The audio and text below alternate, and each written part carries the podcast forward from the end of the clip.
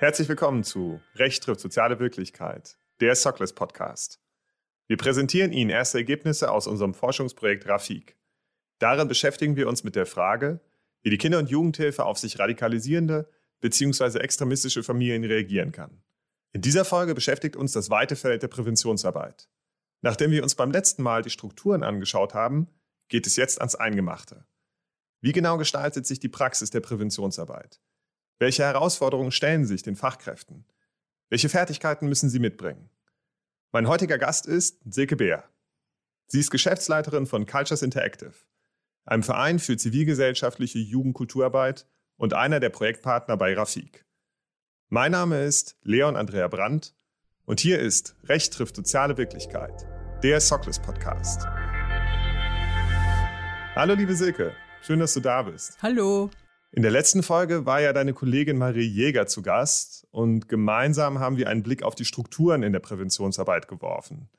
Wir haben uns unterhalten über die verschiedenen Ebenen der Prävention, die unterschiedlichen Akteurinnen und Angebote. Um diese in Anspruch zu nehmen, muss ja erstmal jemand bemerken, dass da ein Bedarf ist. Speziell in der Kinder- und Jugendarbeit muss also jemand erkennen, dass sich ein Jugendlicher, eine Jugendliche radikalisiert. Was sind denn Anzeichen im Alltag, woran man das erkennen kann?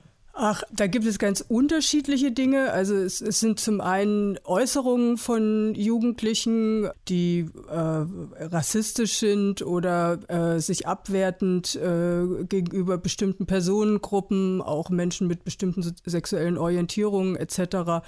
äußern. Also einmal die verbalen Äußerungen, gerade wenn sich das dann auch verändert. Also ich sag mal, Anfeindungen unter Jugendlichen und Abwertungen von Schwulen zum Beispiel oder so gibt es viel. Und das ist auch eine der ersten äh, Fachfragen von Pädagoginnen, Pädagogen zum Beispiel.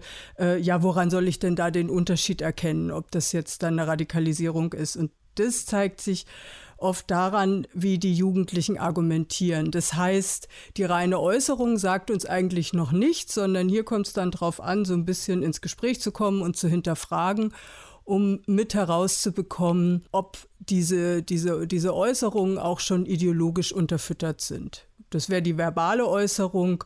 Im Feld von Rechtsextremismus äh, spielt auch nach wie vor, aber nicht mehr so stark wie früher, quasi das Erkennen von bestimmten Codes, Zahlencodes. Die 88 ist, äh, glaube ich, bekannt und berühmt, äh, steht für jeweils äh, den achten Buchstaben im Alphabet, ist, ist ein Kürzel für Heil Hitler als, als rechtsextremes Szene-Merkmal. Äh, also solche Sachen, Codes, Zahlencodes, die sich oft auf T-Shirts, Kleidungsstücken etc. wiederfinden, das sind dann so ja äußere, weitere äußere Merkmale ähm, neben Äußerungen und, und, und Kleidung oder äh, Verwendung von bestimmten Codes ist dann natürlich noch quasi das Freizeitverhalten äh, von, von, von Heranwachsenden ein wichtiges Indiz. Mit wem treffen sie sich so? Wer sind ihre Freunde?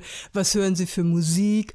Genau, das wären so Indikatoren, an denen man feststellen kann, ob Jugendliche sich ähm, radikalisieren. Jetzt hast du ja gerade schon gesagt, bei den Rechtsextremen gibt es so bestimmte Codes, die zum Teil noch gängiger sind. Würdest du ganz grundsätzlich sagen, dass es bei der Wahrnehmung verschiedener Formen von Radikalisierung bzw. Extremismus Unterschiede gibt? Das muss man nochmal spezifizieren. Also würdest du sagen, dass unterschiedliche Formen von Radikalisierung bzw. Extremismus unterschiedlich schnell erkannt werden? Also gibt es eine Sensibilisierung hinsichtlich des, der einen Richtung oder der anderen Richtung? Oder würdest du sagen, da sind eigentlich alle relativ gleich schnell im, im Erkennen? Oh, das ist eine ganz schwierige Frage, weil ich glaube, das hängt immens davon ab, in welcher Region ich mich befinde und worauf die Leute sensibel reagieren. Also ich sage mal so, dass, ähm, dass in Regionen, wo jetzt meinetwegen so ein bisschen so ein rechtsextremer Kleidungsstil Gott zum jugendkulturellen üblichen Style gehört, die die, die Kids nicht ganz so schnell auffallen als äh, vielleicht welche, denen man sich nochmal besonders pädagogisch annehmen müsste, wohingegen dann ähm, äh, äh, eine, eine Muslima, die Hijab trägt, also wo, wo ein junges Mädchen plötzlich anfängt, sich äh, religiös zu kennzeichnen, ähm, ähm, äh, Alarmismus auslöst. Also so in anderen Regionen ist es total normal, also haben die Leute eine viel größere Gewöhnung daran, ähm, haben viel mehr Kontakt mit, mit muslimischen äh, Menschen und wissen dann eher, okay, da kommt es dann wirklich drauf an, ähm, wie, wie, wie, stark fundamentalistisch religiös sich äh, Jugendliche äußern und welche, welche Werte sie damit auch vertreten. Und die sind dann weniger leicht alarmiert und reagieren dann aber vielleicht auch schneller auf Rechtsextremismus. Das hat tatsächlich ein bisschen was mit ähm, ja, äh, Mehrheitswahrnehmung, Umfeld etc. zu tun. Marie hat jetzt letztes Mal schon gesagt, dass am Anfang ein sogenanntes Clearing-Verfahren stehen sollte. Das klingt noch etwas technisch. Wie sieht denn das konkret aus? Ja, das ist schon ein bisschen das, was ich ganz am Anfang bei den Äußerungen gesagt habe. Also nicht jede Äußerung, die quasi ähm, schwarze Menschen, ähm, homosexuelle Menschen etc. abwertet, ist, ähm, äh, ist Teil eines einer radikalisierten Ideologie sozusagen. Das heißt, wir müssen das, das wir, wir müssen quasi ähm, klären, Clearing-Verfahren, ähm, was genau hinter bestimmten Äußerungen und Ausdrucksformen steckt.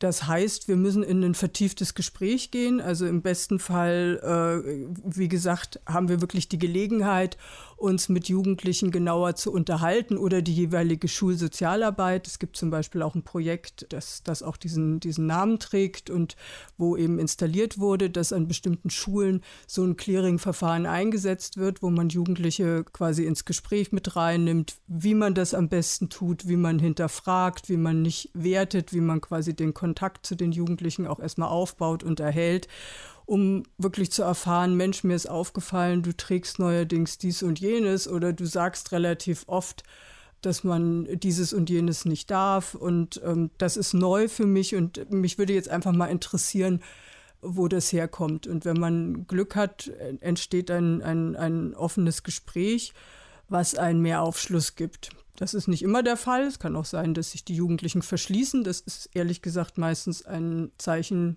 dafür oder kann ein Zeichen dafür sein, dass äh, äh, Jugendliche schon radikalisiert sind und auch schon so ein bisschen mitbekommen haben, hm, rede mal nicht mit denen, die wollen dich einfach nur von unserer Seite weg bekommen und wo Jugendliche auch so ein bisschen oder die Menschen dann auch als Geheimnisträger mit aufgebaut werden und die dem dann auch folgen. Dann ist es wichtig, dann gibt es noch andere Mittel quasi, dass man auch wirklich systematisch seine Wahrnehmungen mit anderen Fachkräften teilt oder eben zum Beispiel auch an an die Familie rangeht, an, an die, Bezugs, an die Bezugspersonen rangeht und ähm, hinterfragt, ob denen auch was aufgefallen ist. Vielleicht hat sich auch die ganze Familie radikalisiert oder war schon immer rechtsextrem. Auch das treffen wir nicht selten. Daraus ergeben sich dann quasi die Anhaltspunkte, äh, wo man ansetzen kann, wenn man mit den Jugendlichen dann in Distanzierungsprozess zum Beispiel gehen will. Nehmen wir einmal an, dass ein solches Clearing-Verfahren durchgeführt und ein entsprechender Bedarf zur Intervention festgestellt wurde. Jetzt geht es ja darum, die betroffene Person für eine Zusammenarbeit zu gewinnen. Ich würde vermuten, dass abgesehen von der Tertiärprävention, also wenn es dann um die Ausstiegsarbeit geht, die wenigsten Klientinnen von sich aus zu einer solchen Zusammenarbeit motiviert sind. Gleichzeitig basiert die Präventionsarbeit stark auf der Freiwilligkeit der Betroffenen. Wie können diese motiviert werden und wo liegt für dich das richtige Maß zwischen eigenem Antrieb und äußerem Anstoß? Komplex. Also, auf die, die Frage, wie können diese äh, Jugendlichen motiviert werden, kommt mir gleich in den Kopf durch Motivierungsinterviews. Oder, also es gibt tatsächlich ähm, Gesprächsführungstechniken äh, oder äh, eine Art, auf die Jugendlichen zuzugehen ähm, und, und sie anzusprechen, äh, dass dass es doch äh, an, an welchen Stellen es für ihr Leben wirklich äh, erleichternd wäre, bestimmte Angebote wahrzunehmen. Da würde man nicht unbedingt beginnen mit der, äh, wir möchten dir deine Ideologie aus dem Kopf pusten.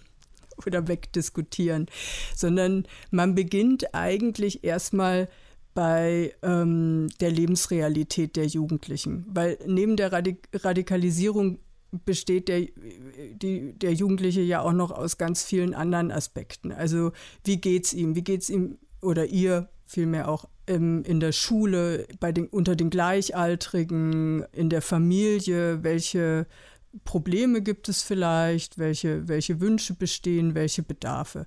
Das ist im Grunde Distanzierungsarbeit ähnlich wie Ausstiegsarbeit auch, arbeitet mit eigentlich den Grundsatzmethoden äh, der sozialen Arbeit.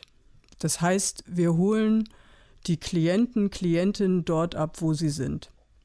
Das ist schon mal äh, der Punkt, an dem man viel gewinnen kann, weil oft haben wir es auch mit äh, Jugendlichen zu tun, um die sich noch nicht so viele gekümmert haben oder die wirklich auch gerade irgendwo in der Luft schweben ähm, oder die überhaupt nie die Perspektive gehabt haben, dass ihnen vielleicht mal jemand in dem Dauerkonflikt mit ihren Eltern hilft und so weiter und so fort. So.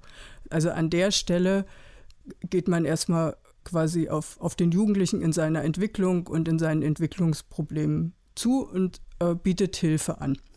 Gleichzeitig markiert man auch oder äh, sagt relativ deutlich, dass es auch um die um die Haltung geht, dass es quasi diese, dass man sich immer wieder abgrenzt, auch äh, zu menschenverachtenden, demokratiefeindlichen Äußerungen von Jugendlichen und auch sagt, also das ist eigentlich was, das teile ich überhaupt nicht, aber dich als Mensch sehe ich total und ich sehe dich, wo du deine Hilfe brauchst. So, genau. Also du, wir haben dann auf der einen Seite die Beziehungsebene aufgebaut und intervenieren am Anfang auch erstmal sehr äh, nicht so stark in Bezug auf die ideologisierten Haltungen.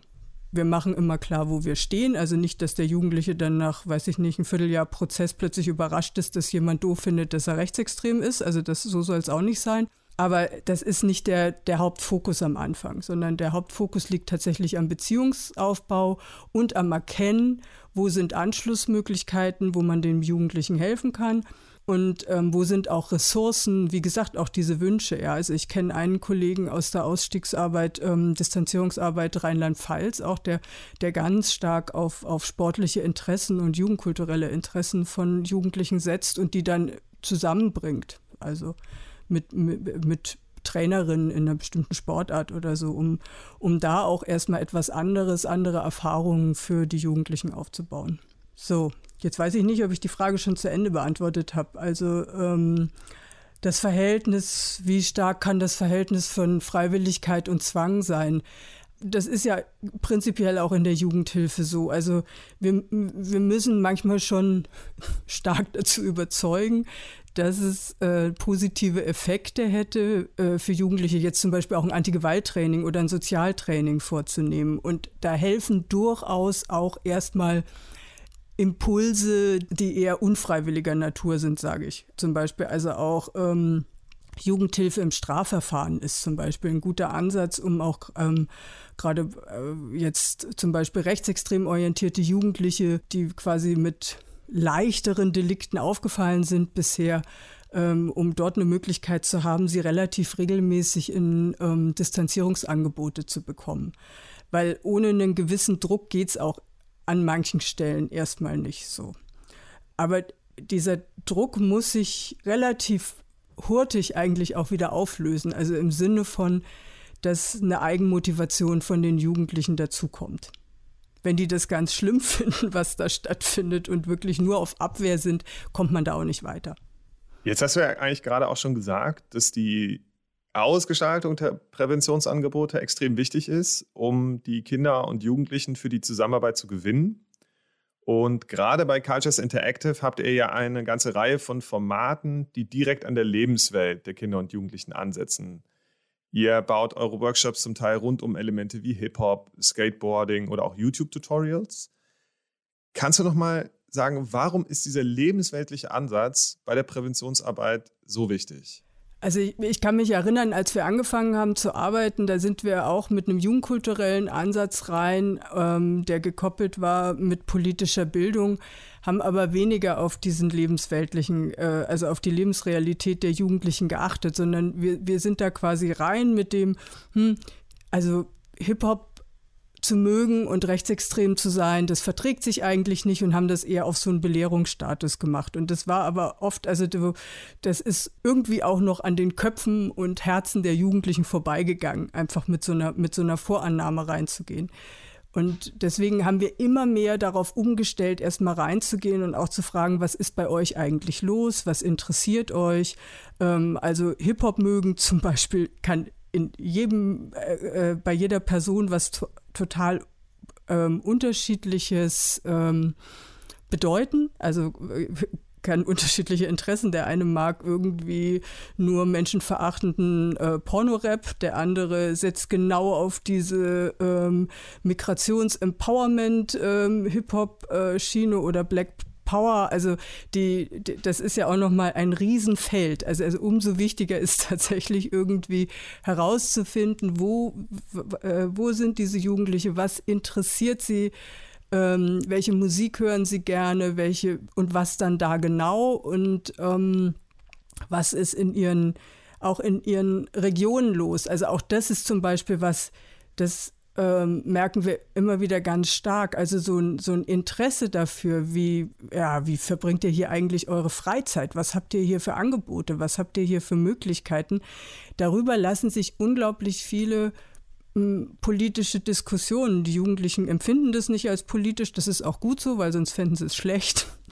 Aber ähm, Genau, also darüber lassen sich viele Diskussionen begründen und, und auch äh, zum Beispiel äh, Schilderungen darüber, wie, wie Besetzungskämpfe um bestimmte öffentliche Plätze stattfinden und wie die zum Teil geprägt sind durch ist jemand Nazi oder nicht oder, äh, oder auch durch ethnische, vermeintlich ethnische Konflikte, äh, dürfen die Geflüchteten dahin oder dürfen dann nur die Bio-Deutschen aus dem Dorf hin und so. Also diese Konflikte, das sind tatsächlich das sind lebensweltliche Ansätze. Wenn wir darüber mit den Jugendlichen in Diskussion kommen, dann, dann, dann sind wir an, an sehr realen Ausgrenzungserfahrungen, ohne dann sagen zu, gleich zu sagen, oh, was du da sagst, ist aber rechts oder das ist aber so und so und das finden wir nicht gut, sondern erstmal auch mit ihnen darüber äh, zu reden, was, wo kommen denn eure Haltungen her? Was, was, was bewegt euch denn darum herum?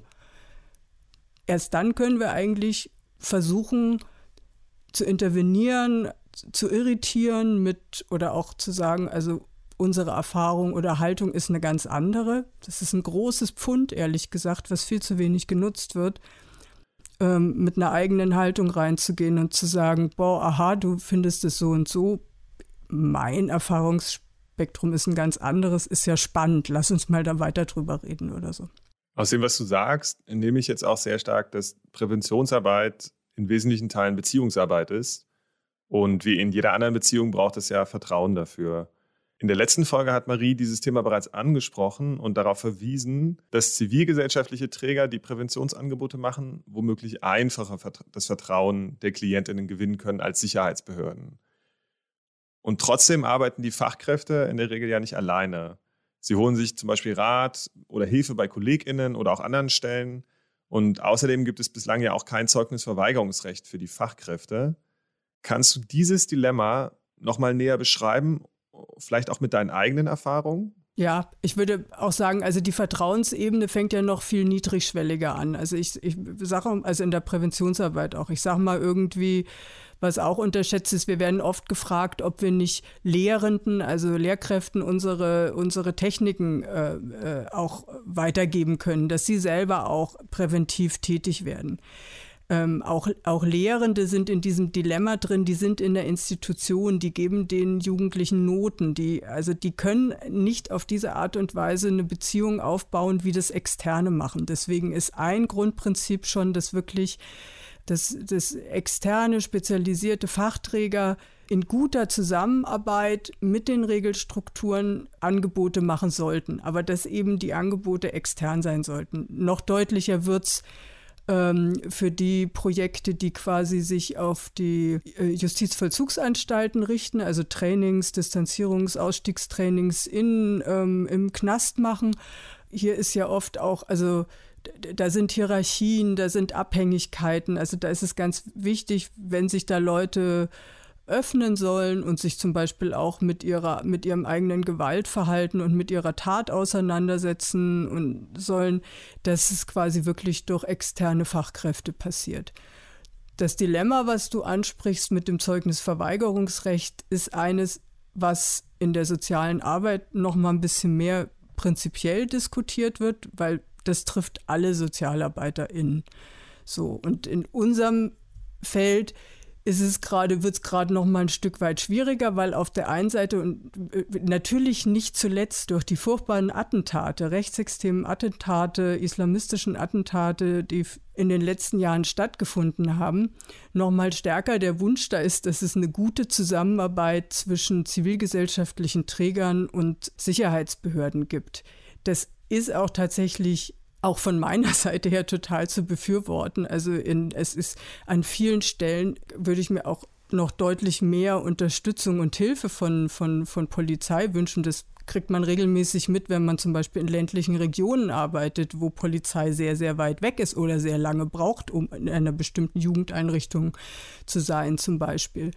Aber die Frage, inwieweit man Informationen austauscht, ich finde, da kann man viel von den Jugendämtern lernen, wo man sagt, so ja, die, die Polizei kann ja durchaus oder die Sicherheitskräfte können ja durchaus Informationen weitergeben, wenn sie irgendwie sehen, Mensch, da ist eine Jugendklick, die Anlass zu, zur Sorge gibt, wenn sie das an zivilgesellschaftliche Träger weitergeben muss. Und dann wäre es aber eben wichtig, dass die pädagogischen Fachkräfte der Distanzierungsarbeit, der Präventionsarbeit auch erstmal in dieser Arbeit äh, vertrauensvoll ein Stück weit in Ruhe gelassen werden und nicht verpflichtet sind, und das sind sie nicht, Informationen zurückzugeben. Sie sind ja nur dann verpflichtet, wenn sie tatsächlich die Gefahr besteht, dass also dass jemand eine Straftat ankündigt oder, oder auch eine Selbstgefährdung vorliegt. Das kann natürlich in manchen Fällen zu einem Dilemma hervorrufen, aber das ist aus meiner Erfahrung super selten. Also, also ein Großteil der Präventionsbereiche tangiert das nicht. Deswegen sollten wir jetzt auch gerade an dieser Stelle vorsichtig sein, hier etwas zu etablieren. Also so ein, ja, so unter dem Stichwort runde Tische, regelmäßiger Austausch, wo von rechts nach links und links nach rechts Informationen ähm, von verschiedenen Institutionen weitergegeben werden. Das darf nicht sein, weil das Problem des Vertrauensverlustes, was die Arbeit von vielen Kollegen und Kolleginnen betrifft, die in der Beratung, Distanzierungs- und Ausstiegsarbeit tätig sind, das ist immens. Also wenn das öffentlich wird, dass da Informationen auch ähm, relativ ungeschützt wieder an, an, an, an äh, Sicherheitsbehörden weitergegeben werden, dann ähm, ist das einfach nicht gut für die Arbeit. Jetzt sind ja bei der Präventionsarbeit die Fachkräfte persönlich und menschlich sehr tief involviert. Und das ist bestimmt schwer für sie, sich gut abzugrenzen. Und dafür brauchen sie dann wieder eine eigene Haltung. Das hast du ja vorhin auch schon kurz angesprochen. Und das Schlagwort, auf welches ich in diesem Kontext gestoßen bin, lautet kritisch zugewandte Haltung. Was genau ist denn damit gemeint? Hm, das ist so ein bisschen, ähm, was ich vorhin schon gemeint habe. Im Grunde ist es nicht so viel anderes wie der gute alte akzeptierende Ansatz, der in Deutschland ein bisschen in Verruf geraten ist. Ähm, das ist ein Konzept, was Hajo Grafeld mit einer Studierendengruppe in den 80er Jahren für rechte Klicken in Bremen entwickelt hat. Und genau, und der Hintergrund ist zu sagen, also ich bin dem Menschen, den Jugendlichen gegenüber zugewandt. Ich habe hier eine pädagogische und sozialarbeiterische Haltung. Also ich, ich bin nicht in Kampagnenarbeit gegen Nazis oder so. Das das, widerspricht sich oft. Also, sondern dass man, ich, ich sehe erstmal die Jugendlichen ähm, mit, mit dem, was sie bewegt, mit, ähm, äh, mit, ihrem, äh, äh, mit ihrer Biografie, mit ihren Erfahrungen so. Das ist das, ähm, das Zugewandte. Da bin ich, bin ich erstmal offen. Kritisch bin ich gegenüber den Haltungen. Das ist das, ich versuche mich abzugrenzen gegenüber menschenverachtenden, demokratiefeindlichen Haltungen. Im besten Fall nicht belehrend und schon gar nicht argumentativ. Das ist eine ähm, eine Einbahnstraße oder irgendwie. Das, das, das, das führt meistens nirgendwo hin, sondern ähm, indem ich eben wirklich meine eigene Haltung deutlich mache. Um hier gut arbeiten zu können, ist tatsächlich immens wichtig, viel Raum für Selbstreflexion zu haben, auch viel Raum für kollegiale Beratung untereinander, weil es schon auch immer wieder darum geht, es ist nicht so einfach, äh, Mensch und Haltung zu trennen. Wenn ich jetzt eine junge Frau vor mir habe, die, die, sich immens rassistisch äußert, die sagt, die Asylbewerber da hinten alle einfach mal äh, zusperren und abbrennen. Das sind Be Beispiele, die ich erlebt habe. Dann ist es nicht so einfach, irgendwie ähm, gelassen, zugewandt und liebevoll zu bleiben. Ne? Also deswegen ist es wirklich wichtig, sich da immer wieder auch in, in, in, in Supervision und Fallberatung zu begeben und auch zu gucken, wo sind meine persönlichen Triggerpunkte. Es ist auch was, was ich oft feststelle. Wir arbeiten ja auch mit vielen freien Honorarkräften und es ist auch immer wieder wichtig zu sehen, wer kann eigentlich wo arbeiten. Es ist total okay, wenn Menschen sagen, nee, also mit so richtig rechtsextrem orientierten Jugendlichen, das halte ich nicht aus. Da kriege ich einfach wirklich einen Hass oder da kriege ich selber, also da kann ich nicht äh, professionell bleiben. Und das ist gut, sich da vorher selber einzuschätzen oder zu sagen, okay, ist schwierig für mich, aber mit ein paar Techniken, also wie man cool bleibt sozusagen und, und mit Gesprächstechniken für sich und den Jugendlichen dann trotzdem weiterkommt, auch wenn einen Haltungen sehr ja, irritieren. Das, das kann man auch lernen, aber wie gesagt, es gibt auch Menschen, die Gott sei Dank rechtzeitig für sich feststellen, das ist überhaupt nicht mein Ding, hier zu arbeiten. Wir hatten ja, das hatten wir doch in Rafik auch ganz deutlich irgendwie, dass Fachkräfte sagen, boah, also mit so, mit so ganz starken religiösen Haltungen kann ich gar nichts anfangen. Und da kann ich auch ganz schwer ein Gespräch aufnehmen und aufrechterhalten. Das ist auch gut, das vorher für sich klarzukriegen. Weil im Umgang mit religiös äh, begründeten Extremismus ist ja zum Beispiel total wichtig, eine religionssensible Haltung auch aufbauen zu können. Jetzt haben wir schon besprochen, wie die Präventionsarbeit anfängt, wie man die Betroffenen motiviert und welche Herausforderungen sich in der Arbeit stellen können. Aber wie kommt man denn zu einem Ende? Hat man dann das Gefühl nach einem halben Jahr, so, jetzt ist es geschafft? Und wie lässt sich das überhaupt messen, ob die Präventions- und Interventionsarbeit erfolgreich war? Mhm. Also da ist jetzt sehr, sehr, kommt es jetzt sehr drauf an, von welchen Angeboten wir reden, ähm, welche Ziele wir dazu überhaupt vorher formuliert haben. Also wenn ich jetzt im Bereich der universellen Prävention unterwegs bin, ist es natürlich noch mal was komplett anderes, als wenn ich mich jetzt im Bereich der anlassbezogenen sekundären Prävention bewege.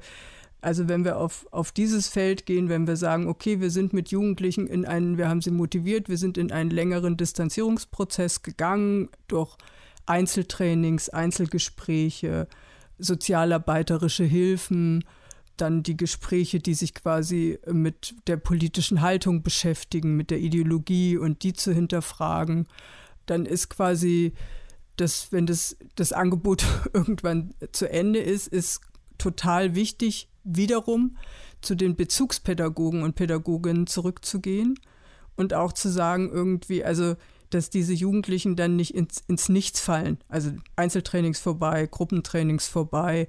Ja, jetzt kannst du wieder zurück an die Schule oder jetzt ist, bist du wieder alleingelassen. Das darf halt auch erstmal nicht sein, sondern es muss auch so eine Art Ausschleichen geben. Es muss auch so eine Art, also wir ähm, dass man im Kontakt bleiben kann, dass die Jugendlichen noch eine ganze Weile auch telefonisch im Kontakt sind, zum Beispiel mit ihren DistanzierungstrainerInnen.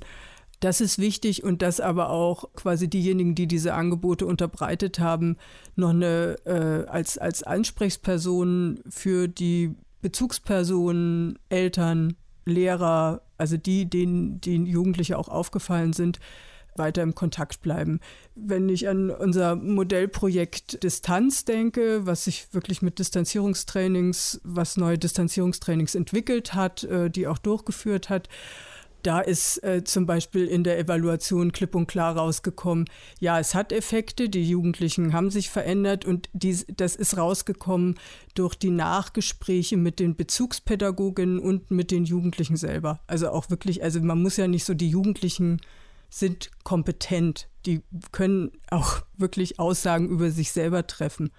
Und wenn mir ein Jugendlicher, eine Jugendliche sagt, dieses Training, ich fand es erst doof, mir waren manche Diskussionen zu lange und so weiter, aber eigentlich am Schluss, ich merke, mir geht es besser, ich bin plötzlich in der Lage, Beziehungen aufzubauen, ich bin plötzlich in der Lage, nicht mehr sofort affektiv gewalttätig auf irgendwas zu reagieren und so, also solche Selbstaussagen gibt es, dann ist das quasi für mich ein Indikator, dass etwas erfolgreich war.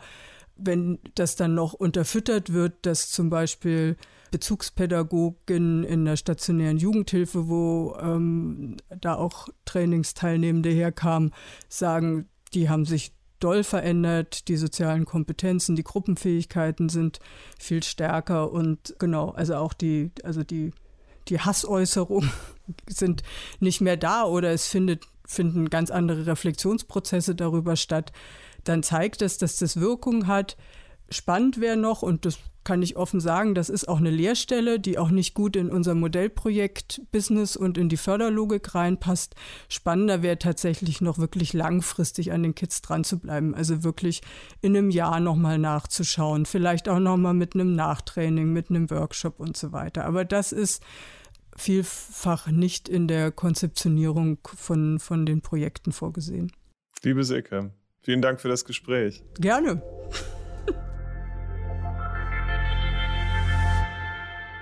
Das war der Sockless Podcast. In der kommenden Folge beschäftigen wir uns mit den Fachkräften in der Kinder- und Jugendhilfe und ihrem Verhältnis zu den Themen Religiosität, Weltanschauung und Extremismus. Welche Rolle spielen diese Themen für Sie persönlich sowie in Ihrem Arbeitsalltag? Wie sicher fühlen Sie sich im Umgang mit radikalisierten Familien? Und welche Ressourcen brauchen Sie dafür? Mein Gast wird Zeynep Fakir sein. Sie arbeitet beim Deutschen Jugendinstitut und hat im Zuge des Rafik-Projekts Forschungsmaterial erhoben. In dessen Auswertung gewährt sie uns erste Einblicke. Ich freue mich, wenn Sie wieder mit dabei sind. Der Podcast zum RAFIC-Projekt wird gefördert vom Bundesministerium für Familie, Senioren, Frauen und Jugend im Rahmen des Bundesprogramms Demokratie leben. Der Inhalt stellt keine Meinungsäußerung des BMFSFJ bzw. des BAFZA dar. Für inhaltliche Aussagen tragen die AutorInnen die Verantwortung.